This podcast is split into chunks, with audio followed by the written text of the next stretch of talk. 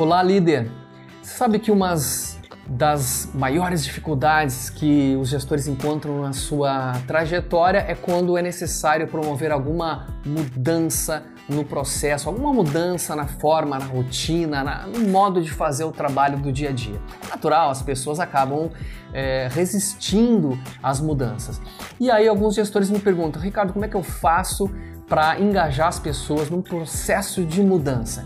Bom, minha resposta é a seguinte: se você está trabalhando com pessoas que têm competência, estão comprometidas com a empresa, a melhor coisa a fazer é usar o chamado estilo democrático de liderança, trazendo todo mundo junto a você e pedindo sugestões, pedindo que as pessoas se envolvam com o problema, tragam soluções. O fato é que as pessoas não resistem às próprias ideias. Há inclusive uma lei da persuasão de Robert Cialdini que é chamada lei do compromisso e da coerência. Ela diz mais ou menos assim: quando nós assumimos uma determinada posição, determinado compromisso público, nós é, sofremos pressões, pressões internas, para que a gente se comporte de forma condizente com esse compromisso assumido.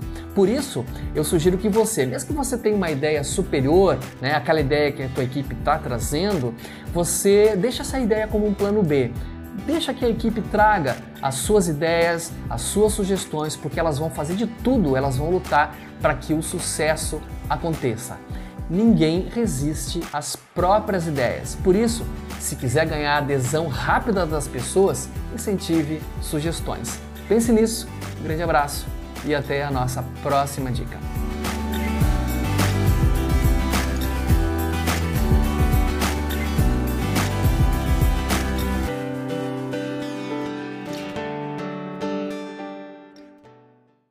E que tal receber minha mentoria para te ajudar a aumentar em 30% o engajamento e desempenho da tua equipe?